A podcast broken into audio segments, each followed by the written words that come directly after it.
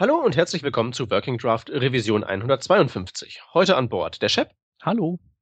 Der Rodney. Moin, moin. Und der Stefan. Hallo. Ich bin der Peter und ich habe die große Ehre, euch heute als News verkünden zu dürfen, dass Autoprefixer, der CSS-Präfix-Einfüg-Präprozessor, den jeder benutzen sollte, jetzt in der Version 1.0 erhältlich ist. Das Interessante daran ist, dass der jetzt Source Maps kann. Also ein weiteres nützliches Hilfsmittel, das jetzt dieses schöne Feature unterstützt. Steigen wir dann direkt in die Themen ein. Das erste, was wir hier haben, behandelt das Thema Performance beziehungsweise die richtige oder falsche Benutzung von JS-Perf. Und da trifft es sich ja gut, dass wir mit Shep den Performance-Papst an Bord haben, der uns ähm, mal ganz kurz erklären kann, was es mit JS-Perf erstmal an sich ähm, auf sich hat, wozu das gut ist, warum man das benutzen sollte und äh, wie man es nicht benutzt, was nämlich, glaube ich, der ähm, eigentliche Gegenstand ähm, heute ist, oder?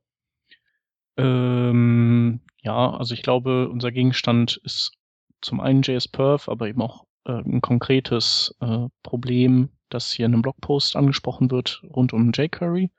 Und ähm, ja, was ist JS-Perf? JS-Perf ist ein Tool von ähm, John David Dalton und Matthias Binance. Die zwei haben das, glaube ich, in erster Linie gebaut, wo man ähm, ja Code, verschiedenen Code gegeneinander antreten lassen kann, JavaScript-Code, und am Ende dann ähm, sehen kann, von welchem dieser Codes eben mehr Iterationen durchlaufen werden konnte. Ähm, was bedeutet, dass dieser, dass der Code mit mehr Iterationen dann eben der, der schnellere ist. Ähm, klassischer Nachteil von JS-Perf ist, dass, dass er, dass, äh, dass das oft nicht richtig bedient wird. Das heißt also, man muss am Anfang eben schauen, dass äh, äh, die Bedingungen für, für beide Vergleiche ähm, gleichgesetzt sind. Also ähm, wenn jetzt irgendwas warm gelaufen ist ähm, und man dann den zweiten Test startet, dann hat man halt eventuell verfälschte Ergebnisse und noch einiges mehr. Der Rodney weiß das. Und ähm, genau.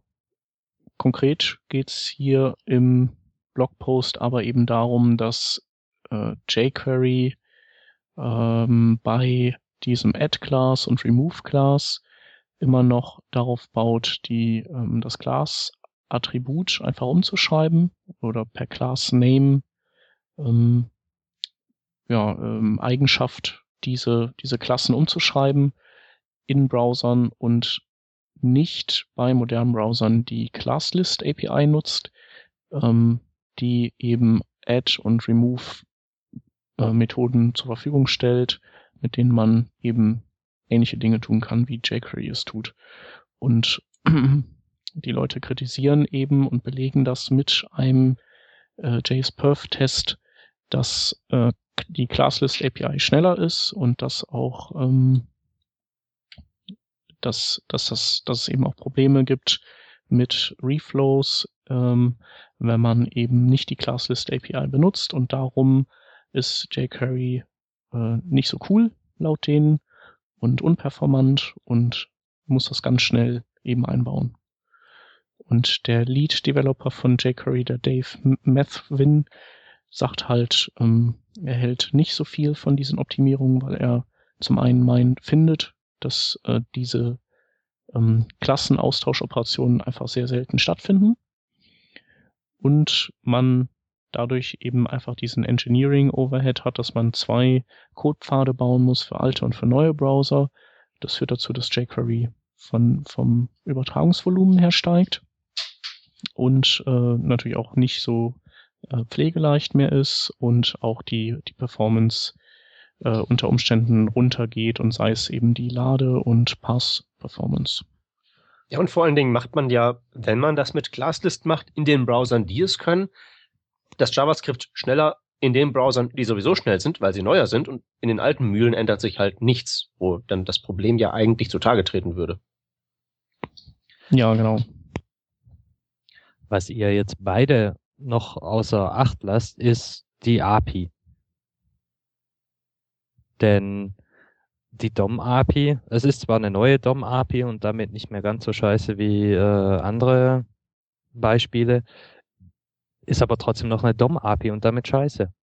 Ich kann genau eine Klasse äh, setzen will ich eine zweite Klasse setzen, muss ich nochmal auf das äh, ClassList-Objekt Punkt Add und den nächsten String reinwerfen. Ich habe null Convenience da drin.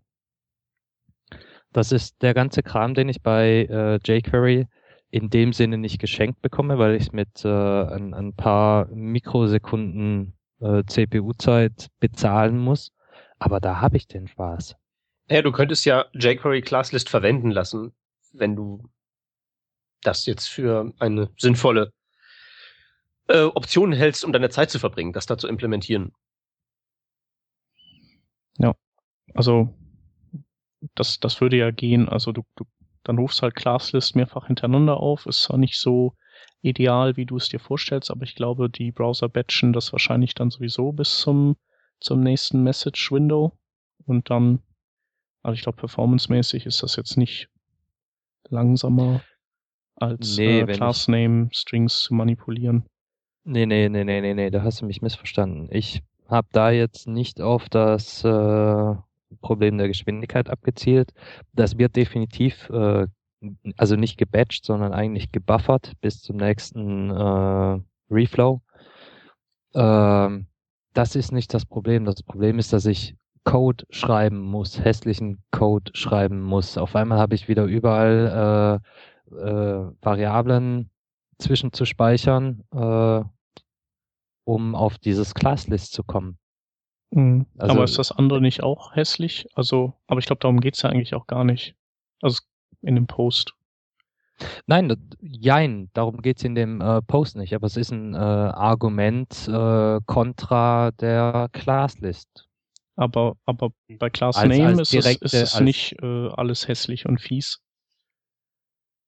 Nein, das ist noch viel hässlicher, wenn du das direkt benutzen musst. Genau. Aber es geht ja darum, ob, äh, ob eben, warum nicht Classlist unter der Haube bei jQuery benutzt wird. Also es geht gar nicht darum, ähm, ich glaube, es in dem Fall geht es darum, der regt sich halt darüber auf, dass irgendwelche User ankommen und ihn an, ans Bein pissen und ihnen sagen, so hier, macht das mal, baut das mal ein, sonst ist jQuery voll Kacke äh, und langsam und mach hier Classlist in den modernen Browsern.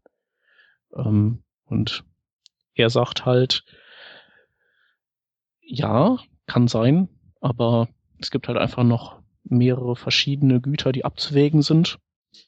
Unter anderem eben Pflegbarkeit und oder Wartbarkeit und Größe unseres Codes und Parser-Time. Und ähm, ja, das kommt halt, kommt halt alles in einen Topf. Und am Ende gucken wir halt so wie so Pro und Contra aussehen. Und in dem Fall, oder es gibt halt viele Fälle, wo wir sagen, das machen wir nicht. Und er sagt halt, wenn du aber möchtest, dann nimm doch Classlist, weil jQuery hindert dich ja nicht dran, Classlist zu verwenden. Und ähm, letztlich ist es so ein Beispiel für, für viele, sag mal so, äh, doofe Anmachen, die, die, die bei, Jake, bei dem jQuery-Team halt so im Issue-Tracker verzeichnen. Und äh, denen geht eben auch auf den Keks, dass irgendwelche Leute dann mal schnell schludrig irgendwelche JS-Perf-Tests bauen, die vielleicht sogar noch nicht mal korrekt aufgebaut sind und die sich halt einfach den Mund fusselig reden und sagt er, Leute, äh, haltet die Bälle doch einfach mal flach und äh, nutzt oder oder missbraucht nicht JS-Perf die ganze Zeit für Dinge, die irgendwie keine Rolle spielen. Mhm. Aber du meintest, du hättest da auch schon ein paar Mal äh, irgendwie äh, dich in die Nesseln gesetzt mit JS-Perf. Hast du in der Vorbesprechung gesagt. Ähm, Richtig. Was war denn das? Äh, mitunter auch äh, aus, aus Gründen, die äh, Dave hier anspricht.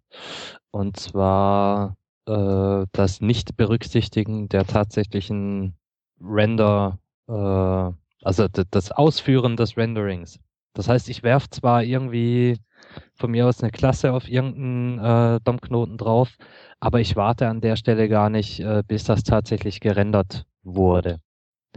Sprich, so ein Algorithmus, der, oder machen wir es mal andersrum. Äh, was ist der Unterschied? Äh, du hast eine URL mit 1000 LIs, also eine unsortierte Liste mit 1000 Kindern. Was ist geiler?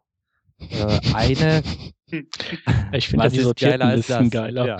Ja, ja okay. ähm, das sind keine sortierten Listen, sondern nummerierte Listen. Aber ist egal. Was ist mit Zurück zu- Definitionslisten? Wir wollen doch hier niemanden diskriminieren. Genau.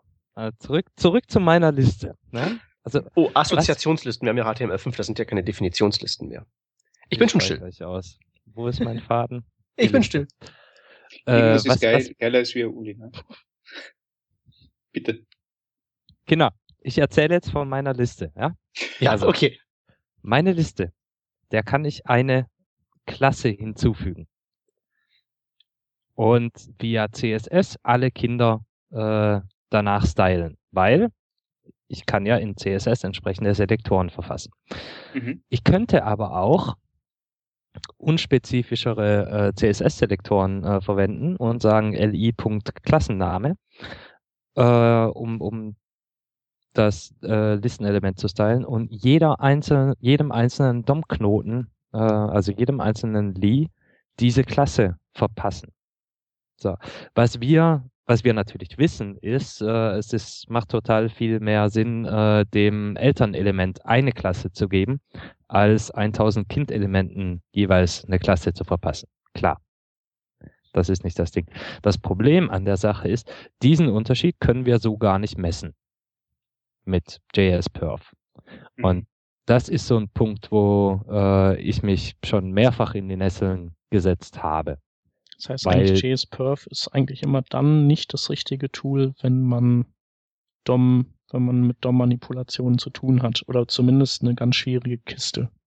Also JS-Perf ist ganz genau dann äh, ein cooles Tool, wenn du nur JavaScript, also wirklich nur JavaScript, ohne äh, APIs des Browsers äh, testen willst.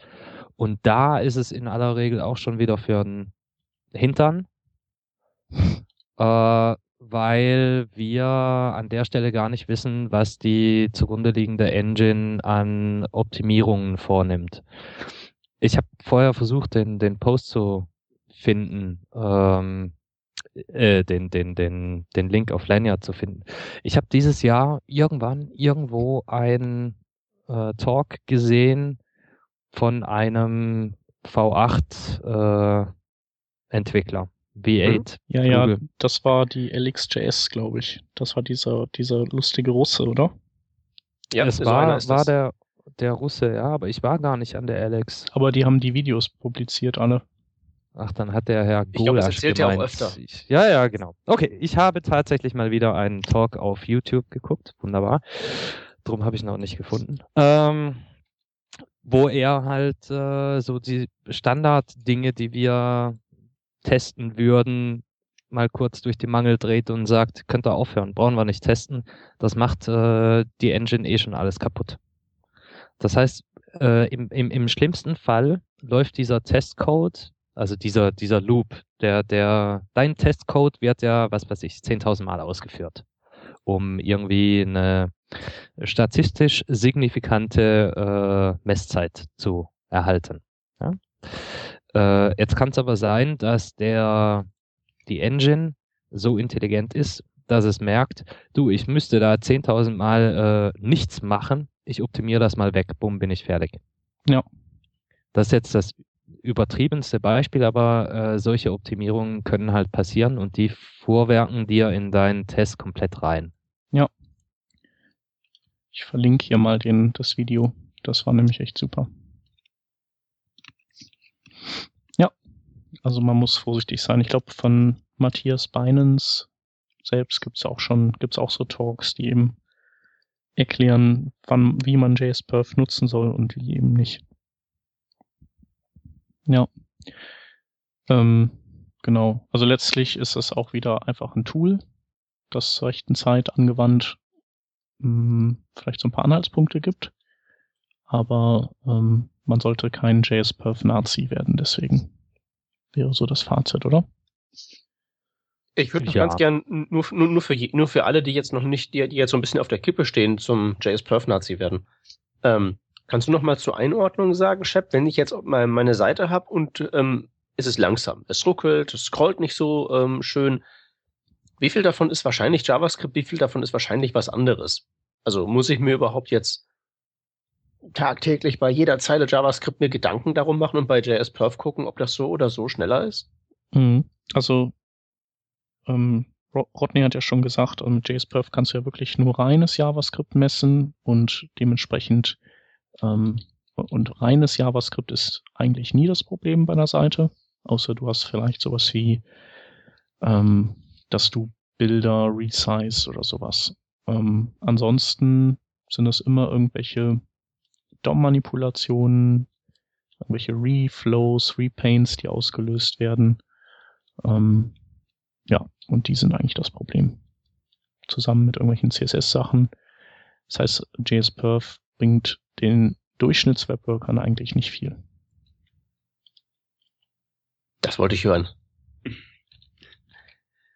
Genau, und selbst wenn, wenn sich herausstellt, dass irgendwas schneller ist als was anderes, dann gilt es halt trotzdem immer noch so das Gesamtpaket zu betrachten und zu überlegen, ob, ob man das eben als äh, am höchsten priorisiert oder ob andere Dinge nicht vielleicht auch eine gewichtige Rolle spielen und man dann eben darauf verzichtet, irgendwas umzubauen, dass es performanter ist und im Gegenzug andere Vorteile daraus gewinnt. Das darf man ja auch nie vergessen. Ja. Ähm, du hast ja eben gesagt, äh, wenn man auf so einer Seite rumscrollt, dass es ruckelt und zuckelt und so performancemäßig. Ähm, ich verleihe dir den goldenen Gerhard Delling in, gut, in ne? Bereich Überleitungen. Großartig. Ja. äh, es geht nämlich auch ums Scrollen und auch ums performante also, oder möglichst performante Scrollen ähm, auf mobilen Devices. Äh, da ähm, das ist ja nicht immer so einfach. Äh, auf manchen Geräten ist es sogar äh, noch döver als auf äh, anderen, nämlich bei denen die, die On-Scroll-Events äh, immer nur dann feuern, wenn, wenn Scrolling zu Ende ist. Was für ähm, Geräte machen denn sowas? Hm, hm. das müssen wohl iOS-Geräte sein. Und ich glaube auch äh, ältere Androids. Ich weiß es nicht. Mhm. Das ähm, war irgendwo in die, in die mobilen WebKits drinnen. Ja, genau. Also der aktuelle Android oder der Chrome macht es nicht. Hm. Ähm, Wie es mit dem, mit dem offiziellen, mit dem oder mit dem 4.3er Android Browser aussieht, weiß ich nicht.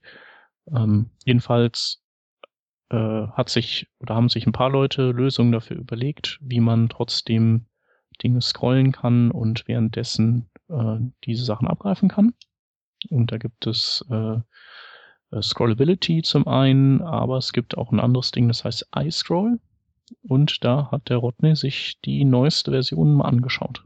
Korrekt? Äh, korrekt.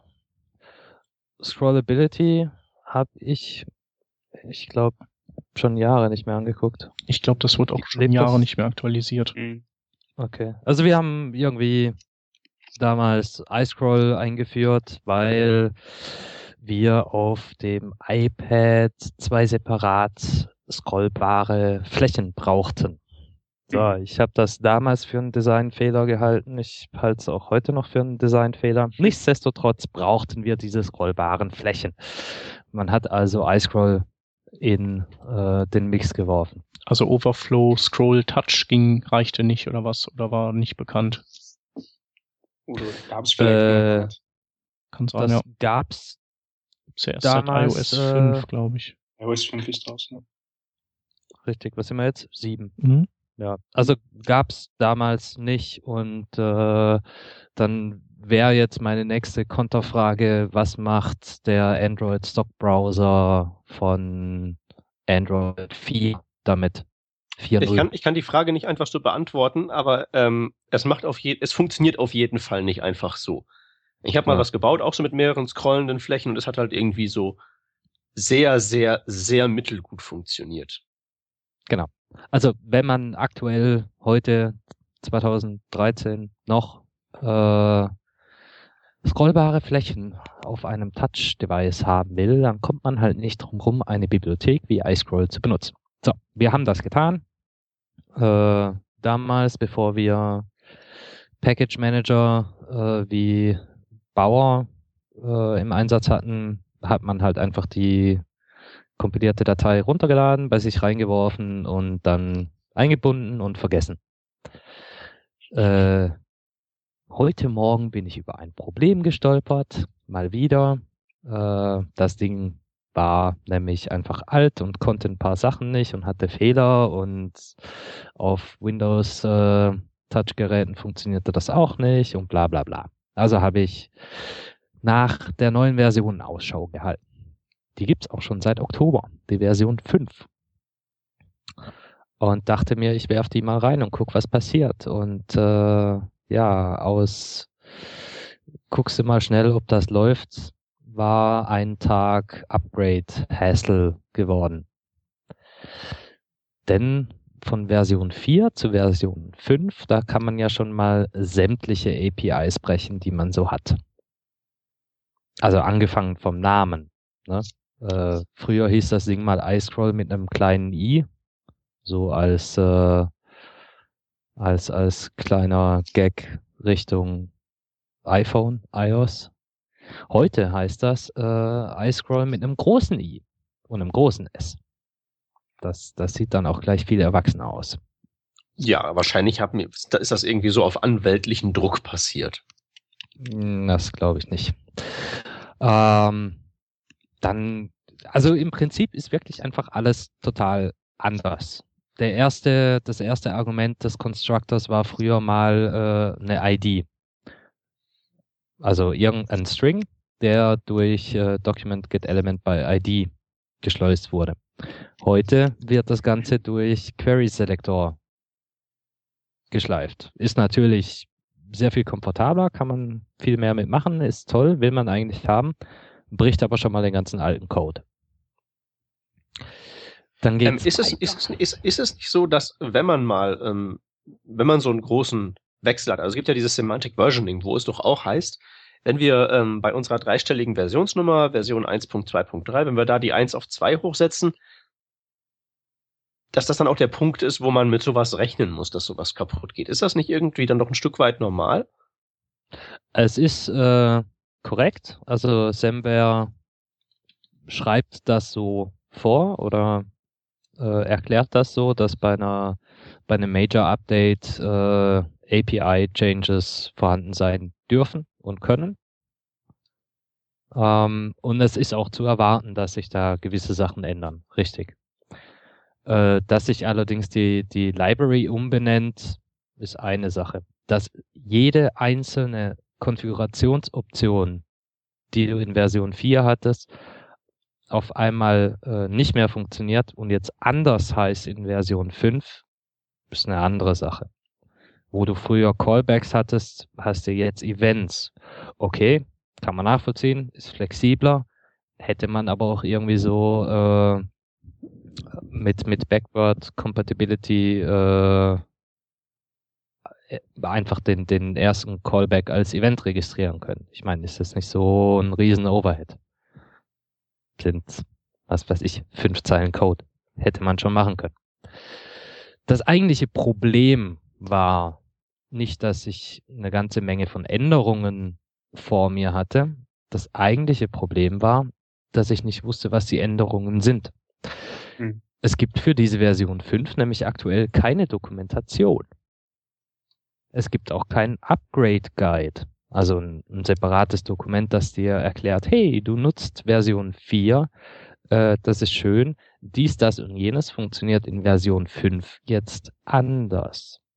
Stellt euch mal vor, jQuery käme in äh, Version 2.1 auf den Markt, hätte eine massiv andere API und keine Dokumentation. Dann würde ich die Mailingliste abonnieren und die strategischen Popcorn-Reserven anbrechen. Das ist ein, ein, ein Chaos. So. Äh, es geht also eigentlich nicht mal jetzt um, um iScroll an sich und die Änderungen von Version 4 zu Version 5, sondern es geht darum, wie geht man eigentlich mit seinen Entwicklern um. Äh, darf ich noch eine Frage stellen? Sagt denn der ähm, Autor von iScroll, dass man jetzt fünf benutzen kann oder sollte anstelle von vier oder ist noch vier die empfohlene Version? Soweit ich das mitgekriegt habe, hat er ähm, die iScroll 5 jetzt aus dem Beta-Status erhoben nicht? und gesagt, das ist jetzt die offizielle Version, die jetzt verwendet werden soll. Also die ist jetzt so. Okay, alles klar. Rodney, Feuer frei. Äh, was genau soll ich feuern? Ähm, naja, äh, ich meine, hast du, schon, hast du jetzt im Prinzip schon alles erzählt? Also die haben halt die, ähm, es gibt keine Dokumentation, die API ist komplett umgebaut und nirgendwo steht, wie sie umgebaut wurde. Ja, das ist, äh, das ist eigentlich so der Knackpunkt. Ich meine, ich habe selbst schon Bibliotheken äh, geschrieben. Hier mein URI, JS, äh, Kontextmenü und so weiter. Ähm, das Wichtigste bei so einem Projekt ist neben funktionierendem Code das Interface zu den Entwicklern. Und das ist in Gottes Namen die Dokumentation. Das ist äh, in, in roten, fetten Buchstaben, Achtung, das und das hat sich jetzt geändert. Das ist einfach Kommunikation. Das fehlt hier komplett. Und das Problem ist, oder was heißt das Problem ist, ähm, eigentlich ist das doch jetzt wieder total dein Metier, Peter. Mit deinem nicht vorhandenen Open Source für Entwickler. Äh, ja. Wie, wie, also mit, mit deinen Argumenten für, wie du Open Source machst. Wie, wie gehst du jetzt mit dieser Situation um? Du hast hier so eine Bibliothek vor dir äh, und kannst eigentlich nichts damit anfangen, außer den Also Code jetzt- lesen. Also als ähm, aus der Nutzerperspektive. Ja, richtig. Naja, ähm, würde ich sagen, Dankeschön, nächster bitte. Und wenn das jetzt keine Option ist, weil diese Geschichte schon in fünf Apps mit drin ist und es muss halt das sein, Das ist natürlich eine unangenehme Situation. Ähm, dann, würde ich mich wahrscheinlich ärgern. äh, massiv, ja. Ja, dachte ich mir fast. Das nee, also das, das, das ist, ja, ist- ist völlig, völlig, völlig richtig. Das ist halt ähm, unhöflich, ist, glaube ich, das richtige Wort gegenüber denen, die halt ähm, darauf angewiesen sind, dass dieses Projekt, iScroll oder was auch immer es dann ist, dass es halt eben funktioniert. Und wenn es halt irgendwann, wenn die Vierer-Version auf anfängt kaputt zu gehen und man das weiß und man eine 5 raushaut und man nicht sagt, wie man von 4 zu 5 gehen kann, dann ist das einfach maximal unhöflich.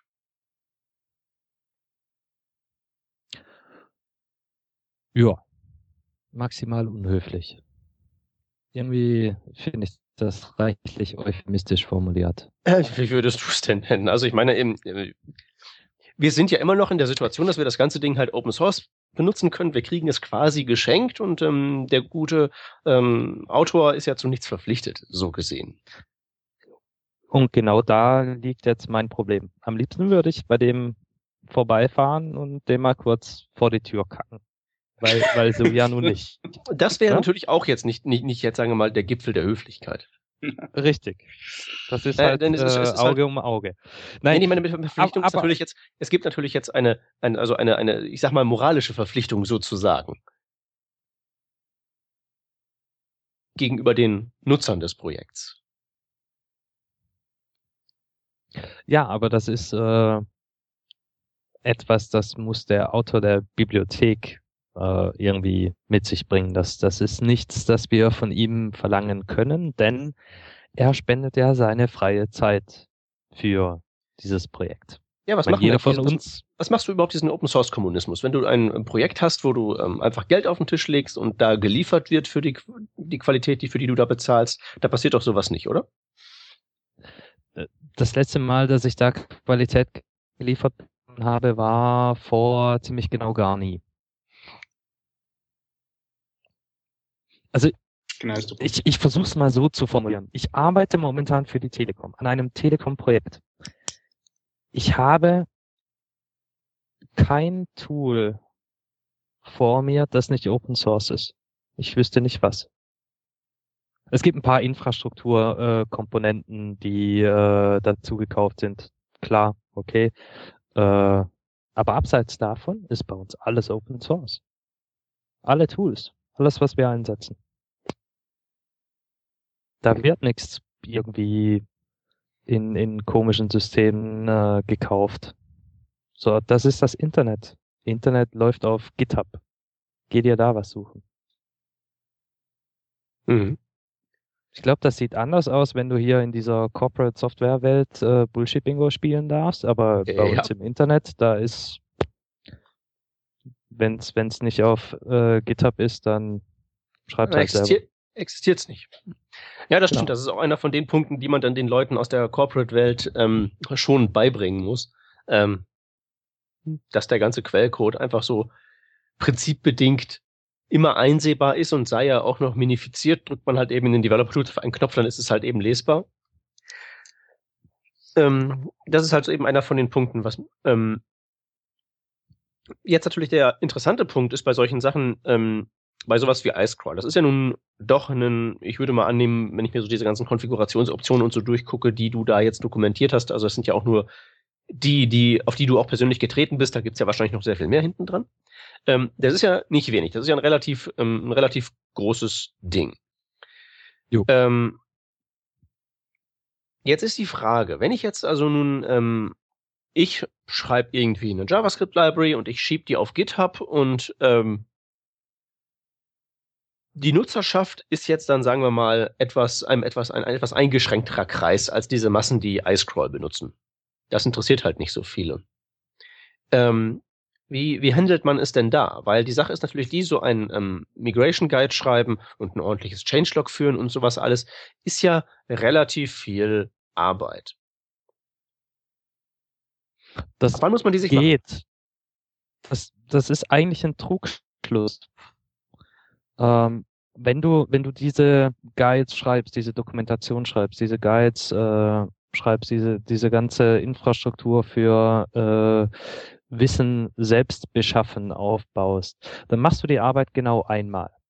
Das heißt, also deshalb habe ich äh, meine, meine Erkenntnisse beim Upgrade von iScroll jetzt auch in einem Blogpost niedergeschrieben, damit ich sagen kann, schau her, da steht's, dieses nach. Ich muss es dir nicht nochmal erklären. Wenn es aber nirgendwo steht, dann erkläre ich es dir, dann erkläre ich es dem Chef, dann erkläre ich es dem Stefan, dann erkläre ich es meinem Team, dann erkläre ich es jedem, der es wissen will, aufs Neue. Und da liegt halt dein Trugschluss. Wenn du es schon nur drei Leuten erklären musst, dann hast du äh, gewonnen, wenn du es einmal irgendwo runtergeschrieben hast. Und dieser Upgrade-Guide, der muss ja noch nicht mal äh, bis ins Detail gehen. Das reicht ja schon, äh, wenn du sagst, guck mal, früher war A, jetzt ist B, Punkt. Wenn man schon nur einen, einen Hinweis hat, äh, ach so, ich muss nach B suchen im neuen Code, okay, äh, dann kommst du auch ans Ziel. Hm. Wenn aber äh, du Konfigurationsoptionen umbenennst äh, das Ding hieß vorher äh, Alpha und jetzt heißt es äh, Omega und Alpha kommt in dem Wort Omega genau gar nicht vor. Das heißt, so eine einfache Textsuche bringt dich nirgends hin. Äh, ja, dann spielst du halt. Hm. Also was ich sowieso ein bisschen zweifelhaft finde, ist so, Dokumentation passt, kommt hinterher. Ähm, weil das passiert doch nicht, oder? Das Ja. geht. Ähm, es kommt drauf an. Also bei dem Zeug, das ich so schreibe, mache ich in aller Regel zuerst eine API, also einen, Grobentwurf, wie, wie das Ding funktionieren soll, also von, von außen, wie es benutzt werden soll. Dann äh, fülle ich Zeug ab und weil meine APIs üblicherweise äh, elaborierter sind, also komplexer, ähm, hat das Ding dann auch gleich schon ganz viele äh, Kommentare drin, von wegen, diese Option könnte ein String sein, dann passiert dies, das und jenes. Wenn es eine Zahl ist, dann passiert dies, das und jenes. Und wenn diese Option in Kombination mit der anderen Option da ist, dann explodiert die Welt. Das steht bei mir als, als Kommentar äh, über der Funktion drin, während ich den Kram schreibe. Eigentlich, damit ich selber den Überblick behalte, was jetzt hier zu funktionieren hat. Das kann ich aber nachher äh, ziemlich genau eins zu eins nehmen, in einen HTML-File kloppen und bumm, ich habe meine Dokumentation. Hm. Okay, so machst du das, aber macht denn da, macht denn die Realität das auch so? Das weiß ich doch nicht. Ja, ich meine, du benutzt ja auch das die eine oder andere Library. Meine Erfahrung ist halt immer so, wenn irgendwas sagt, Dokumentation kommt später, dann weiß ich genau, dass da nie welche sein wird. Und entweder lese ich den Code und kapiere es dann oder vergesse es halt. Außer du bist vertraglich verpflichtet, Dokumentation zu liefern. Ja, wir reden Also jetzt davon. Ja. von wir dem- reden jetzt davon von- vom weiteren wir- GitHub-Universum. Also es, es kommt halt drauf an, wenn, wenn du eine, irgendwas veröffentlichst, was andere Leute benutzen können und benutzen wollen und dann auch tatsächlich benutzen, dann äh, werden diese Leute halt Fragen haben. Je mehr Zeit du investierst, um diesen Leuten zu ermöglichen, ihre Fragen selbst zu beantworten, desto weniger Zeit musst du damit verbraten, deren Fragen zu beantworten. Ich habe das bei äh, URI.js gemerkt. Da gab es zwei Kleinigkeiten, die waren nicht super offensichtlich in den, äh, in den Docs. Und da habe ich Mails bekommen. Also nicht, nicht viele, das waren eine Mail pro Woche so im, im, im Schnitt. Aber die fragten immer denselben Scheiß. Äh, habe ich sie in die Doku geschrieben, bumm, keine Mail mehr. Im, Äh, Im Endeffekt tust du dir ja selber nichts Gutes, wenn du, äh, wenn du auf sowas verzichtest, weil das, was passieren wird, ist, dass die noch einfach zum nächsten Plugin gehen. Nicht? Also gib, gibst du ihm nicht die Antworten oder, oder kriegt der, der Anwender nicht die Antworten äh, aus deiner Dokumentation, dann pfeift er dann drauf und geht zum nächsten. Also würde ich, würde ich auch so machen. Das war jetzt bei iScroll so eine leider Notwendigkeit, dass ich das Ding äh, A iScroll nutzen musste, B eigentlich die neue Version haben wollte, so dass ich äh, mich durch den Code gekämpft habe. Ansonsten hätte ich gesagt, ach, ihr könnt mich mal, da gibt's doch sicher noch drei andere. Äh, gestern Abend erst einen kleinen äh, wieder mal ein bisschen mit Node äh, rumgespielt, einen Indexer für meine Filmesammlung äh, geschrieben. Es gibt 25 Tools, die äh, dir eine API auf IMDb anbieten. 24 davon durchgespielt, die 25. hat funktioniert. Habe ich eine Zeile Code davon angeguckt? Nö. Beispielcode kopiert, funktioniert, wunderbar. Funktioniert nicht, nächstes. Mhm. Genau. Genau Also, so. hier ist die eigentliche Aussage zu diesem ganzen Thema. Wenn ihr euch in Open Source Projekten äh, vergnügt, was ihr durchaus solltet, denn es ist Spaß, dann tut bitte allen Beteiligten den Gefallen und investiert die nötige Zeit in Dokumentation. Und wenn ihr irgendwas ändert, was irgendwas anderes kaputt macht, dann schreibt es in großen, fetten, roten Buchstaben oben auf die Dokumentation drauf. Und nicht zuletzt, Da. weil ihr euch selbst damit Arbeit vom Hals haltet. Richtig. Genau.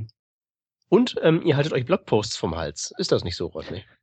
D das ist so. Wenn dann nämlich so äh, Arschgeigen wie, wie ich äh, nicht zufrieden sind, keine Happy Camper mehr sind, dann gibt's böse Blogposts. Das will man nicht. Das ja, will man vielleicht als Autor der Library nicht, aber man kann es ganz gut lesen. Ähm, wir verlinken den genauen Trip Report von Rodney runter ins Kaninchenloch. Ähm, das da ist der iScroll 5 ähm, in den Shownotizen. Dann könnt ihr die Details nachlesen und dann wisst ihr auch genau, ähm, was ihr entweder nicht machen solltet oder was ihr dokumentieren solltet, wenn ihr es macht. Ja, also wobei man dazu sagen muss, der Blogpost ist schon äh, mehr an Leute gerichtet, die tatsächlich gerade selber auf iScroll 5 updaten wollen, so als erster äh, Hilfetext für wie, wie geht das überhaupt. Zumindest mal so lange, bis hier der Matteo tatsächlich eine Dokumentation veröffentlicht hat. Das Ja, heißt, der Blogpost ist, Man ist- kann das ist, aber da sehr gut, sehr gut rausziehen. kein, ja, aber der Blogpost ist ja jetzt kein, boah, ja, Arschgeigen macht richtiges Open Source oder geht nach Hause. Das ist ja schon was Nützliches. Ach, du sagst weniger. doch immer nützliche Dinge. Das ist schon okay. Lest selbst. Gut. Open Source Projekte, die aus GitHub kommen ähm, ähm, und wo ich gar nicht weiß, ob es Dokumentation dafür gibt. Ähm, Galb ist wie Grunt nur besser. Ist das so? Äh, ist zumindest die, äh, die Devise von Galb und es gibt auch ein paar Gründe, warum das vielleicht eleganter sein könnte. Ob das deswegen sehr viel besser ist, muss die Zeit zeigen, aber ähm, es ist sicherlich so ein paar ganz gute Ideen dabei. Ähm, Hauptding ist, dass Galb ähm, mit Streams arbeitet. Ähm, also so wie so ein, du hast das ja auch in der Vorbesprechung gesagt, so eine Art Rohrsystem, das man zusammenstöpselt. Da wird, äh, also Stopp, Galb, muss man nochmal dazu sagen, ist ein Konkurrent zu, zu Grunt, also ein, ein Bildtool. äh, möchte eigentlich in derselben Ecke spielen, wo Grunt momentan spielt, äh, während äh, Arndt und andere ähm, ja eher in, in anderen Gefilden unterwegs sind, wo die Leute dann mit den entsprechenden Tools lieber arbeiten. Ähm, Galb unterscheidet sich eben von Grunt durch diese Streams und äh, die äh, funktionieren so, dass sie Dateien, die verarbeitet werden sollen, nur einmal einlesen und dann äh, bleiben die sozusagen so lange in Flight, bis das komplette Ding durch ist und werden erst am Ende geschrieben.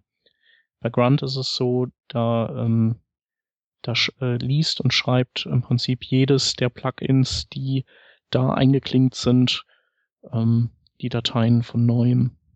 Ähm, ja, und das ist sicherlich effizienter und schlauer und ähm, und das eliminiert diesen lästigen Temp-Ordner aus den Projektverzeichnissen.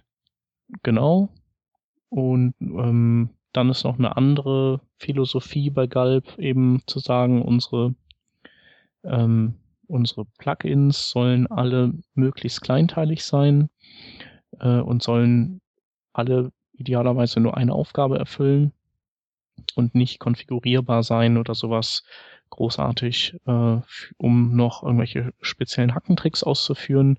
Wenn man mehr möchte, dann soll man einfach ähm, in dieses Rohrsystem weitere Plugins reinklemmen und ähm, ja, sich das darüber lösen, sein Problem. Und auf die Weise ähm, hat man vielleicht auch nicht so viele Plugins, die bestimmte Teilaufgaben alle repetitiv ähm, machen. Das heißt, es gibt dann nicht des, dieses Ding und dieses Ding und dieses Ding, die und neben ihrer Hauptaufgabe noch irgendeine andere Aufgabe erledigen, sondern diese andere Aufgabe, die wird ausgelagert in ein Plugin und alles bleibt schön kompakt und ähm, man wiederholt sich nicht überall.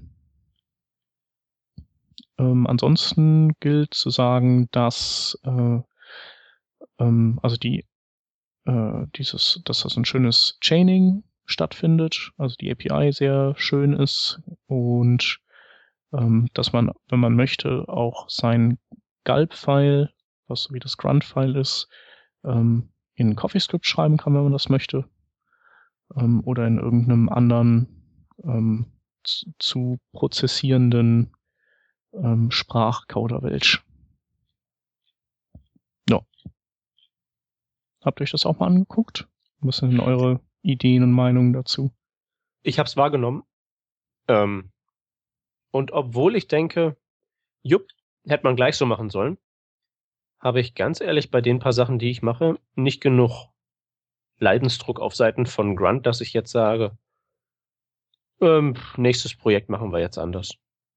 Ich habe auch bei Galb gar nicht so den Überblick darüber, was so die ähm, ganze Welt angeht, so mit den ganzen Plugins. Also finde ich da alles was? Habe ich da irgendwie so auch abgefahrenes Zeug? Kriege ich da irgendwie so ein ECMAScript 6 Compiler vielleicht rein oder sowas?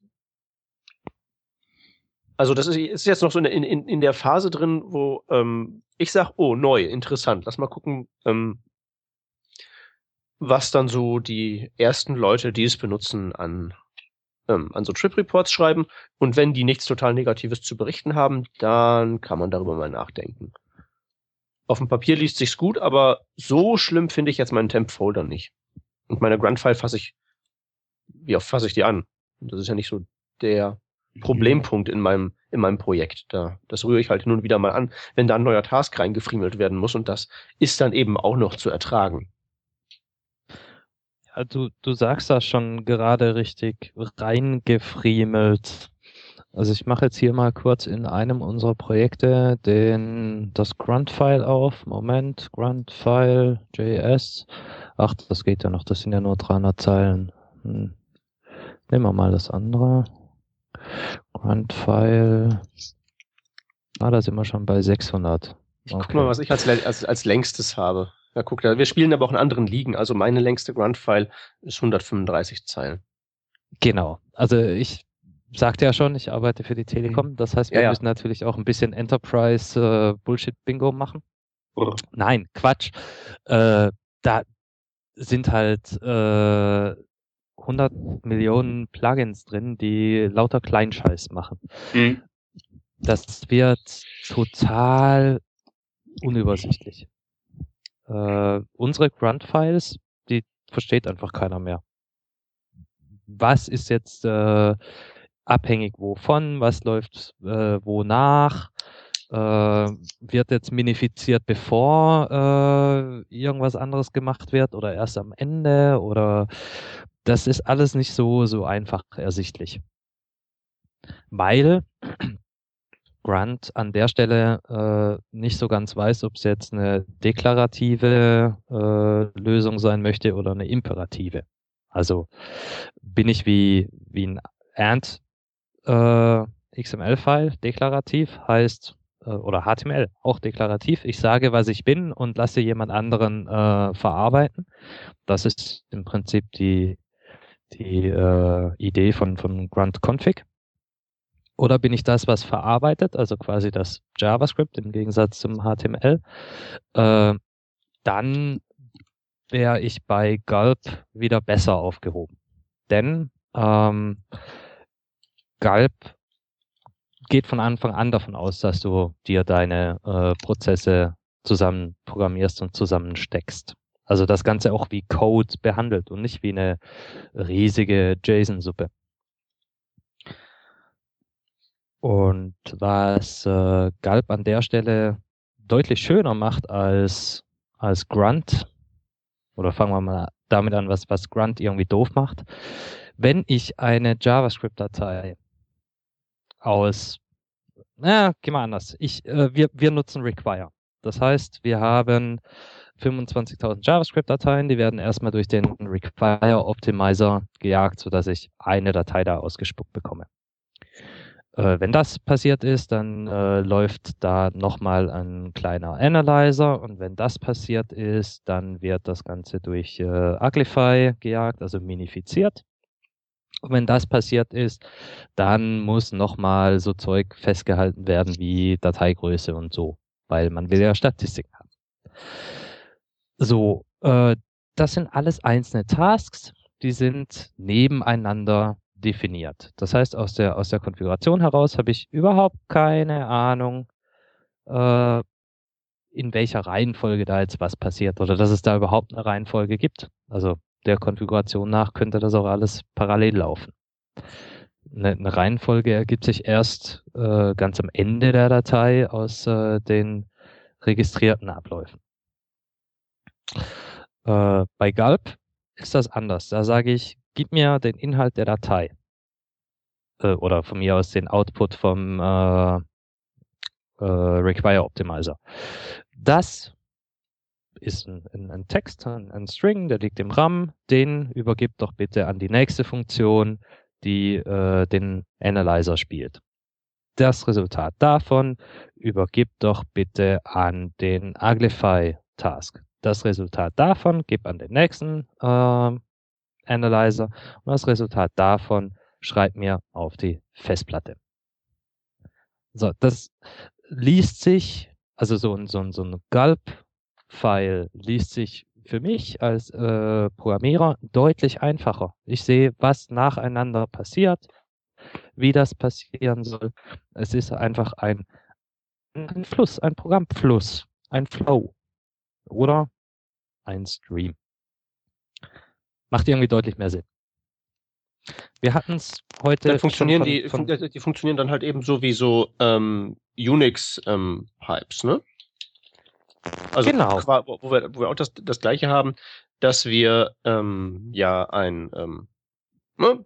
die Unix-Philosophie, die sagt uns ja, dass ähm, ne, jedes Programm soll nur eine Sache machen und die möglichst gut und man kann die halt eben miteinander verbinden, indem man von A was nach B reinpipet und das wäre ja jetzt hier bei ähm, ja äh, bei Galb auch so der der Fall. Insofern dockt das natürlich schon an das an, was was für uns als Nerds so das ähm, ja, das, sind, das, das, das Gewohnte eigentlich eher ist als so ein, dieses ähm, alles in einem bei Grunt, dass ähm, äh, ja, die Sache ist halt eben nur, ob man da, ähm, wie gesagt, den Leidensdruck hat. Bei meinen bisherigen Projekten hatte ich halt eben oft so, ja, die JavaScript-Dateien werden halt durch Require gejagt und dann kann der das ja auch minifizieren und dann ist es halt fertig. Ähm, Im Moment habe ich halt eins, wo ich die JavaScript-Dateien äh, erst durch einen ECMAScript 6 Transpiler jage und dann durch Require.js und dann hat man halt eben diesen Temp-Folder und das ist ähm, und das ist lästig.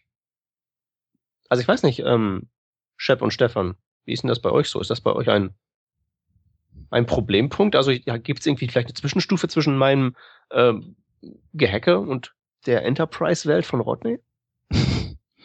Also äh, ich benutze ja Grunt eh nicht so viel, weil ich mir vor Existieren von Grunt ja schon für bestimmte Dinge eigene Tools gebaut habe und also ein ES6 Transpiler habe ich mir nicht gebaut. Ähm, baue ich aber selber nie. Ähm, würde ich einen brauchen, würde ich Grunt nehmen. Wenn ich Grunt genommen habe, die paar Mal, dann hat mich das Temp-File nicht unbedingt gestört. Ähm, ich kann mir vorstellen, dass es je nachdem, wie viele ähm, Teilaufgaben man hat, durchaus schon die Sache verlangsamen kann. Wenn immer wieder Dateien geschrieben und dann gelesen werden müssen, also wenn du die im RAM halten kannst, ist es natürlich schon einfach cooler. Ach, übrigens, ähm, äh, ein Tipp für das sofortige ähm, Beschleunigen von euren Grunt-Builds. Ähm, Wenn ihr das ähm, Plugin-Repository Grunt, Grunt Contrib benutzt, dann äh, solltet ihr mal darauf achten, dass ihr in eure Grunt-Files nur jene Tasks auch ladet, die ihr auch hinterher benutzt und nicht einfach so Grunt Contrib mhm. insgesamt laden, weil ähm, das alleine dauert zwei Sekunden. Und wenn ihr das halt eben mal zurückbaut und nur das included, was ihr auch braucht, dann ist euer Task so dermaßen viel schneller. Mhm. Das ist fast, fast wie früher, als es noch neu war. Ähm, äh, das war, das war so meine Erkenntnis der Woche. Ähm, ich, ich bin aber dazwischen gegerätscht. Ja, also, also was ich halt gefunden habe, also eigentlich sehe ich es genauso wie du, nicht? Also wäre Grant äh, mit so einer API geschrieben worden wie Galb, dann war ich voll zufrieden und war ich voll happy damit gewesen. Äh, und, und wird mir auch so besser gefallen. Äh, das Ding ist halt das, die, die Grant-API, nenne ich jetzt mal, hat eine unglaublich niedrige äh, Einstiegshürde. Also du kannst einfach so ein kleines Objekt mit ein paar Properties definieren und gut, was, das ist. Und das funktioniert, das kann ja jeder, der ein bisschen mit JavaScript was zum Tag gehabt hat. Ähm, ja, aber komm, es ist doch total, es ist schon total uneinheitlich und äh, ja, das, oder so, ne? Mal mit dieser niedrigen Einstiegshürde und jeder schreibt einfach was hin und dann geht's, damit könntest du jetzt Not sogar PHP rechtfertigen. Ja, aber, aber diese, diese Uneinheitlichkeit kommt ja dann, glaube ich, auch durch die Popularität. Nicht? Also das Country-Package ist ja nur relativ überschaubar. Nicht? Und da arbeitet ein Kern an fixen Leuten dran und so wie es ein bisschen ausartet nicht, oder ein bisschen weitergeht in den Kosmos der ganzen Kant-Plugins, die jetzt durch die Community kommen, ähm, ja jeder das natürlich jetzt so hin, wie er es braucht. Wir sehen da eigentlich genau das Gleiche, was man damals bei jQuery gehabt haben. Es gibt jQuery-Plugins, die sind sauber und schön und die hat man verwenden können. Äh, und dann gibt es halt den letzten Mist, der, naja, ähm, zur Un Unbrauchbarkeit neigt. Nicht? Ein anderer, Punkt, der mir, ein anderer Punkt, der mir gerade noch einfällt, ist der ähm, eigenen Grunt-Task schreiben. Öfter schon mal gemacht? Yep, das geht sogar extrem gut und extrem einfach. Ah, ja? Äh, es gibt nämlich so, so ein Init-Tool für Grant selbst, wo ähm, bereits einmal so eine kleine Vorlage vorgelegt wird, wo du ein paar ähm, Standardgeschichten hast, nämlich weil du, du willst ja mit jedem Grant-Task oder mit fast jedem Grant-Task, äh, ein Großteil sage ich jetzt einmal, Dateien bearbeiten, nicht? Für irgendeinem Input zu irgendeinem Output in Dateiform. Ja. Äh, da hast du schon mal eine komplette Vorlage da, wo du eigentlich nur mehr ähm, nur mehr die Schritte dazwischen machen musst. Du kriegst sogar äh, das Grundgerüst für Unit-Tests schon vorgeliefert, nicht? Ja, okay. Ähm, ich wollte nämlich genau darauf hinaus, nur die Schritte dazwischen machen.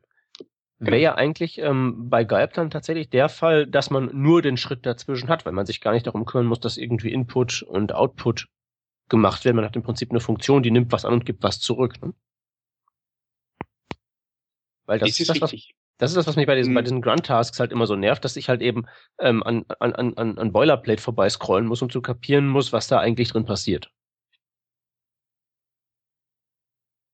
Das ist sehr richtig. Ich weiß nur gerade nicht, wie so ein Gulp-Plugin quasi aufgebaut ist. Ähm, naja, das ist das nur die eine Funktion, die halt was macht. Wo kann man Input-Output her? Ne?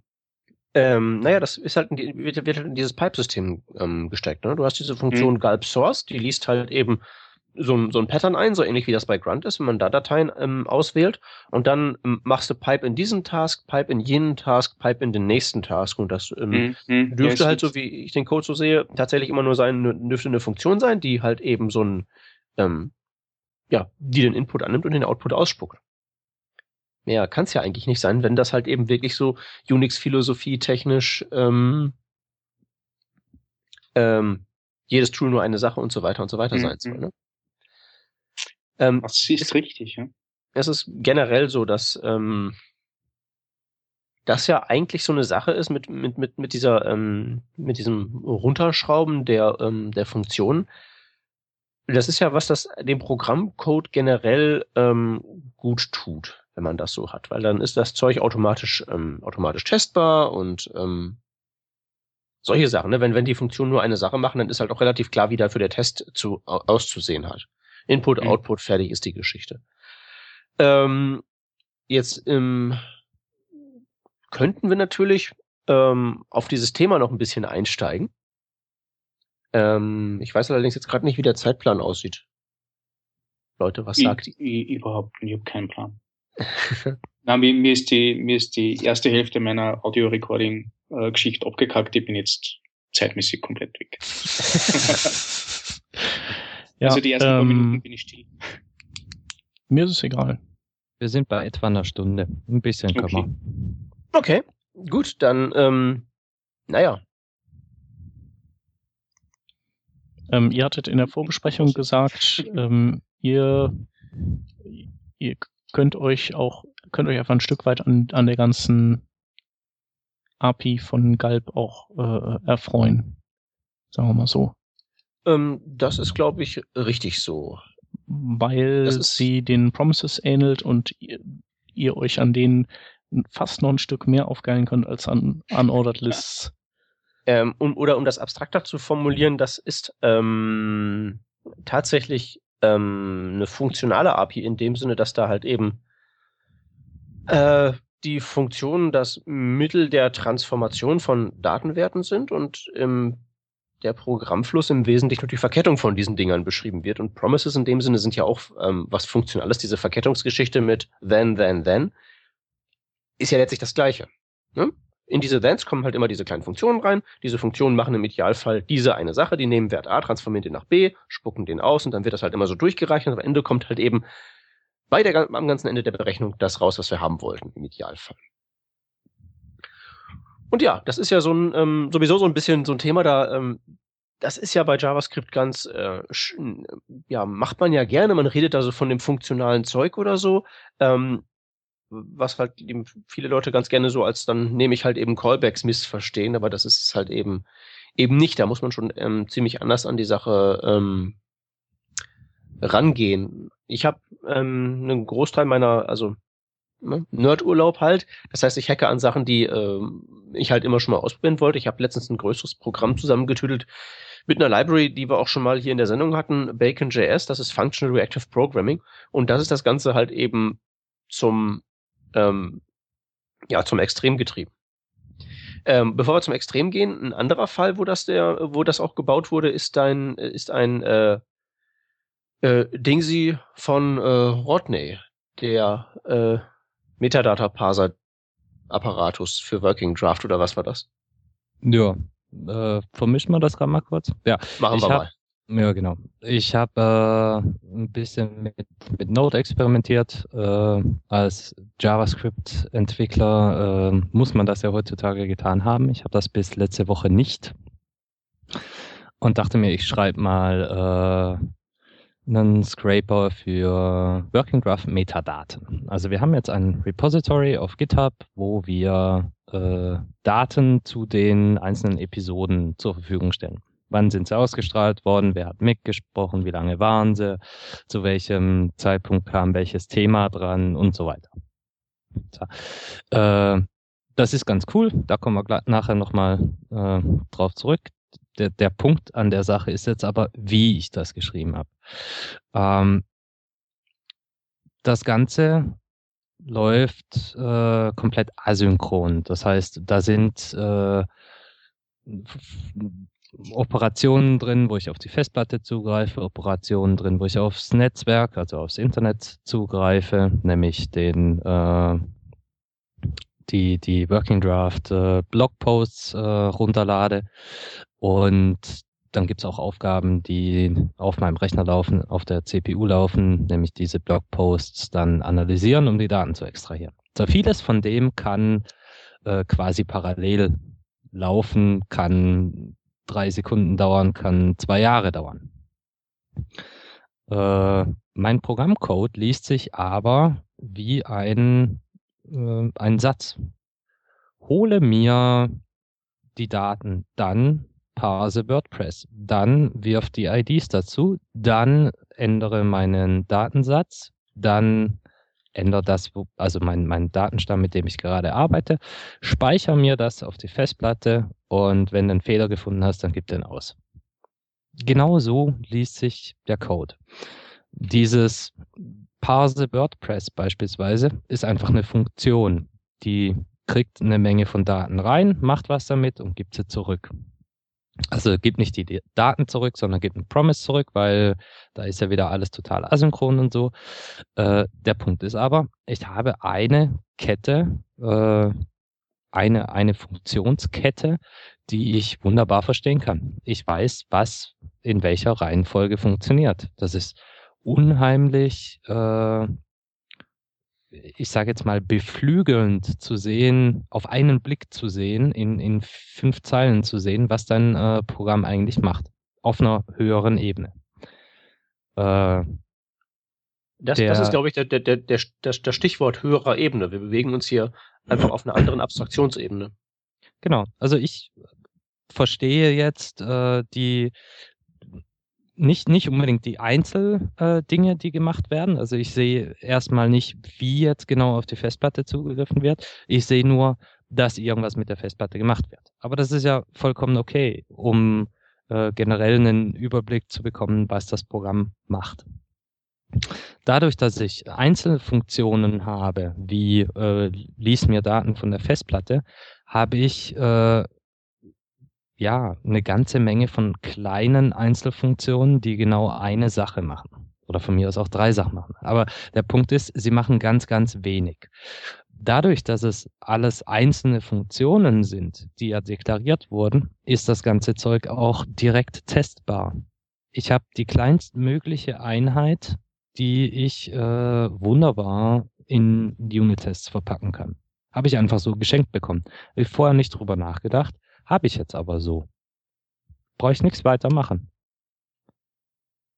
Ähm, habe, kann das Ganze modularisieren. Funktionen können in äh, 25 Dateien aufgesplittet äh, werden. Also jede Funktion könnte ein eigenes Modul sein, das geladen wird, etc. pp. Äh, ich habe auf einmal komplexe Sachen irgendwie schön fein runtergebrochen. Ja, noch, noch eins. Funktionen sind ähm, tatsächlich auch wiederverwertbar. Code Reuse. Das wird ja immer, äh, das wird ja vor dem OOP hergetragen, aber das funktioniert ja nicht. Oder?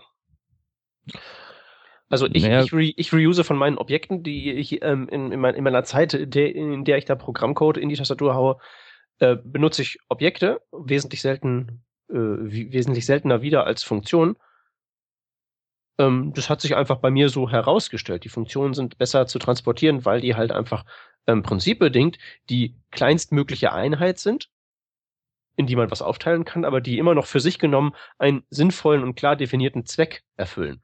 Hast du ein Objekt Affe, fun funktioniert der Affe nicht, solange du nicht auch ein Objekt Dschungel hast und dann ist das mit dem Code Reuse auch schon wieder eine ganz andere Geschichte. Das ist so ähm, das, was mir aufgefallen ist, ähm, seitdem ich halt eben mehr von diesen kleinen Funktionen mache. Ja. Also von, von Gulp sind wir jetzt zu Promises gekommen. Äh, du sagtest was von Reactive äh, Programming. Wolltest du dazu vielleicht noch den einen oder anderen Satz verlieren? Ähm, ja, kann ich machen. Ich hatte, wir hatten das Thema schon mal. Ich hatte mal ganz kurz in den Links ähm, vor ein paar Revisionen Bacon.js empfohlen. Und das ist eine Library, mit, ähm, die im Prinzip die Werkzeuge bereitstellt, um den kompletten Code eines Programms ausschließlich nach diesem ähm, ja, Pipe-Paradigma im Prinzip zu bestreiten. Da gibt's halt Streams, das sind so die, ist so das Basisobjekt, das halt eben wirklich sagt, bin so ein Objekt und ich schmeiß halt eben Werte raus und das war's. Und dann gibt's noch eine Spezialform von Streams. Das sind die ähm, Properties, die schmeißen nicht nur Daten raus, sondern die merken sich auch, welche, ähm, welcher Wert zuletzt rausgefallen ist. Die haben also ein Gedächtnis.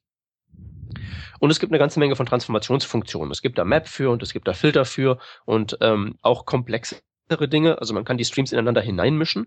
Man kann die Streams ineinander hineinkombinieren. Also wenn A Zahlen ausschmeißt und B Zahlen rausschmeißt, Stream bauen, der ähm, C heißt und der halt immer die Summe vom letzten Wert von A und dem aktuellen Wert von B abbildet und solche Geschichten. Oder man kann Streams bauen, die ähm, Nee, das erkläre ich jetzt. Versuche ich jetzt lieber nicht äh, zu erklären. Das ist ähm, auf jeden Fall ziemlich, eine ziemlich abstrakte Angelegenheit, was aber eben dazu führt, dass man tatsächlich einen Programmfluss so modellieren kann, ähm, wie der halt eben in Strömen ist. Man transformiert halt ständig nur ähm, Dinge hin und her. Was ich jetzt die letzten Wochen gemacht habe, ist, ich habe ähm, das gemacht, was ich eigentlich immer im Winter mache. Ich baue mir mein Präsentationsframework neu und habe es diesmal mit Bacon.js gemacht. Das ist jetzt noch längst nicht einsatzbereit, aber das ähm, enthält halt tatsächlich die zentrale Logik, die ich brauche, um halt Slides anzuzeigen und Zwischenschritte anzuzeigen und ähm, was halt eben so die ganzen Basics sind. Ähm, in ungefähr 100 Zeilen Code mehr ist das nicht. Und das liest sich jetzt total toll, wenn man da so durchgeht, dann ist es total klar, ah, okay, da kommen halt so Key-Events rein. Ich drücke also auf die Pfeiltasten und die werden übersetzt in Commands und die Commands werden aufgesplittet und dann steht das halt eben für nächste Folie und das für die vorherige. Und ähm, das liest sich total gut. Das Problem ist tatsächlich, dass das sich zumindest für mich äh, nicht ganz, es war nicht ganz einfach, das so zu ähm, zusammenzubinden. Weil das Problem bei solchen Stream-Geschichten ist, ähm, das kann man sich vorstellen wie eine elektrische Schaltung. Und wenn man irgendwie etwas hat, dass ähm, man eine Eigenschaft B hat und die Eigenschaft B springt dem Stream A und irgendwo kommt aus B auch C heraus und C ist aber auch so verknotet, dass wenn auf C was passiert, C könnte ja auch Informationen von D bekommen, dann soll auf jeden Fall C A auch Bescheid sagen, damit A ähm, immer das widerspiegelt, was in C als neuestes reingekommen ist. Und dann hat man einen Kurzschluss gebaut. Ähm, und um sowas muss man herumbauen. Und wenn man es tatsächlich so macht, dass man äh, versucht, das ganze Programm mit nach diesem Paradigma zu bestreiten, ist das eine gedankliche Herausforderung, weil man halt eben ähm, von Haus aus auf einer höheren Abstraktionsebene arbeitet. Man kann halt eben nicht mehr imperativ hingehen und sagen äh, A plus B. Es gibt die Möglichkeit gar nicht einfach zu sagen, okay, ich breche jetzt hier aus dem System raus und ich nehme den aktuellen Wert, der jetzt in dieser Property drin ist und addiere das mit 42. Geht halt nicht. Es gibt keine, es gibt auch nicht mal in Bacon.js eingebaut die Möglichkeit, irgendwie aus so einer Property, wir erinnern uns, das war so ein Stream mit einem Gedächtnis, ähm, den aktuellen Wert rauszugehen. Das geht halt immer nur in diesem System drin. Und das führt schon zu ähm, gedanklichen Herausforderungen. Und ich habe da teilweise wirklich dann, ähm, ja, dann äh, davor gesessen und mich gefragt, wie, wie geht das denn jetzt? Das, das letzte Mal, dass das war, war irgendwie, als ich angefangen habe, Programmieren überhaupt zu lernen. Wo man so wirklich vor drei Zeilen sitzt und so versucht, ähm, wirklich in einem bewussten Denkprozess zu entziffern, was die drei Zeilen denn jetzt genau machen. Das klingt jetzt nicht so, als wäre das eine besonders gute Idee. Es hört sich auf jeden Fall nach Spaß an, oder? Ähm, es ist äh, auf jeden Fall eine schöne Herausforderung. Ähm, ähm, ähm, ich bin auch noch nicht so weit genug, dass ich jetzt sagen kann, es ist in prinzipiell eine gute Idee, alles so zu machen. Ähm, was mir jetzt halt eben aufgefallen ist, diese ganze ähm, Kurzschlussproblematik wird halt größer, ähm, wenn das Projekt größer wird, so wie das jetzt gerade im Moment bei mir der Fall ist, wenn wir jetzt über diese 100 Zeilen und auf mehrere Module und sowas gehen. Naja, wie gesagt, ich bin noch nicht weit genug, um das zu ähm, jetzt wirklich abschließend zu bewerten. Nur was halt eben das Interessante ist, ist halt wirklich, ähm, was Rodney schon gesagt hat, man kriegt umsonst die ganzen guten Dinge nachgeschmissen. Man kriegt umsonst testbaren Code. Man kriegt umsonst wiederverwertbaren Code. Man kriegt ähm, umsonst lesbaren Code. Das alles sind einfach so Dinge, die sich automatisch aus dieser funktionalen Arbeit heraus ergeben. Da muss man nichts für tun. Man muss halt eben nur die funktionale Arbeit ähm, gewuppt bekommen. Und das ist vor allen Dingen eine Frage des Umdenkens, schätze ich einfach mal. Ja.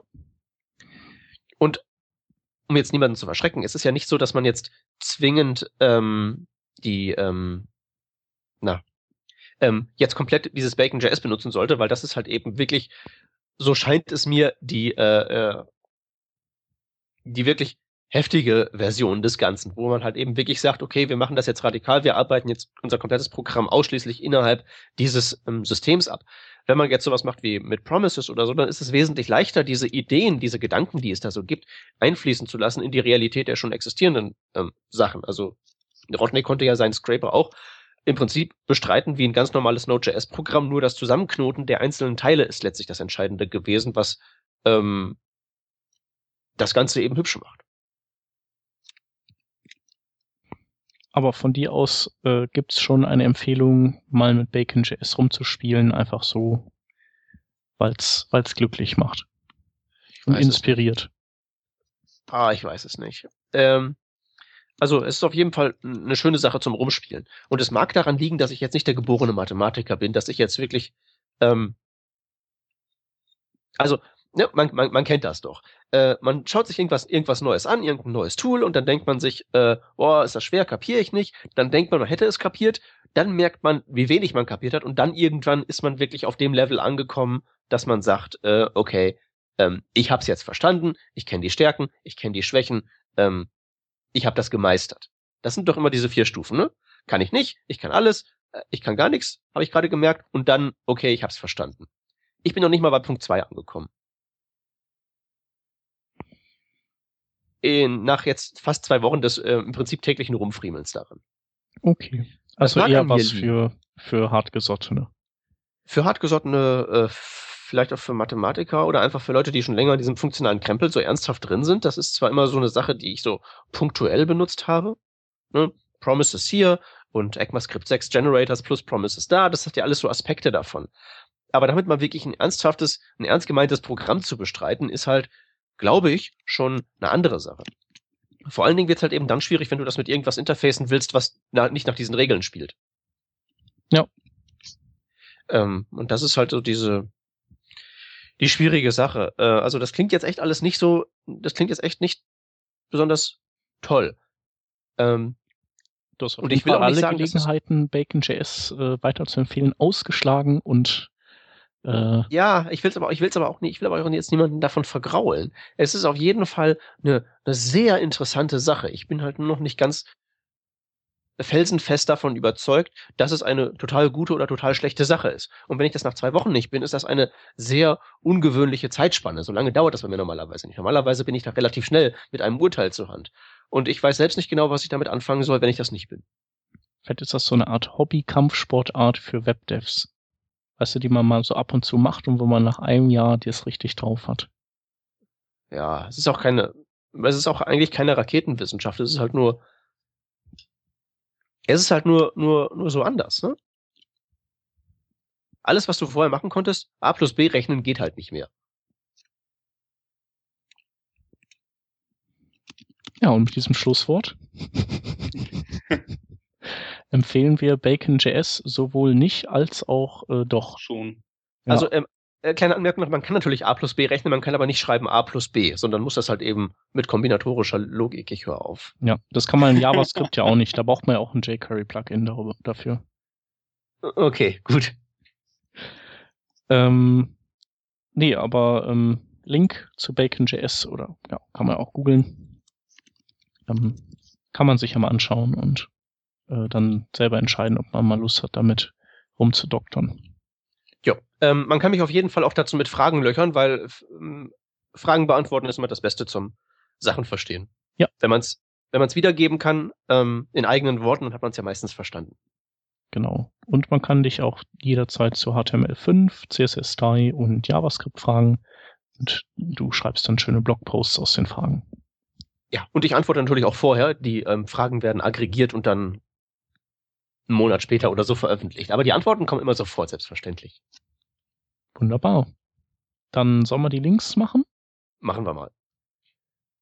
Ähm, ja, der erste ist vom Rodney. Der erste ist vom Rodney. Also der ist nicht vom Rodney, aber Rodney erklärt ihn.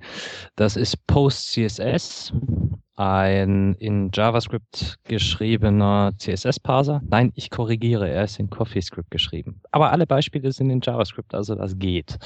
Welchen ähm, JS ist auf CoffeeScript? Weiter.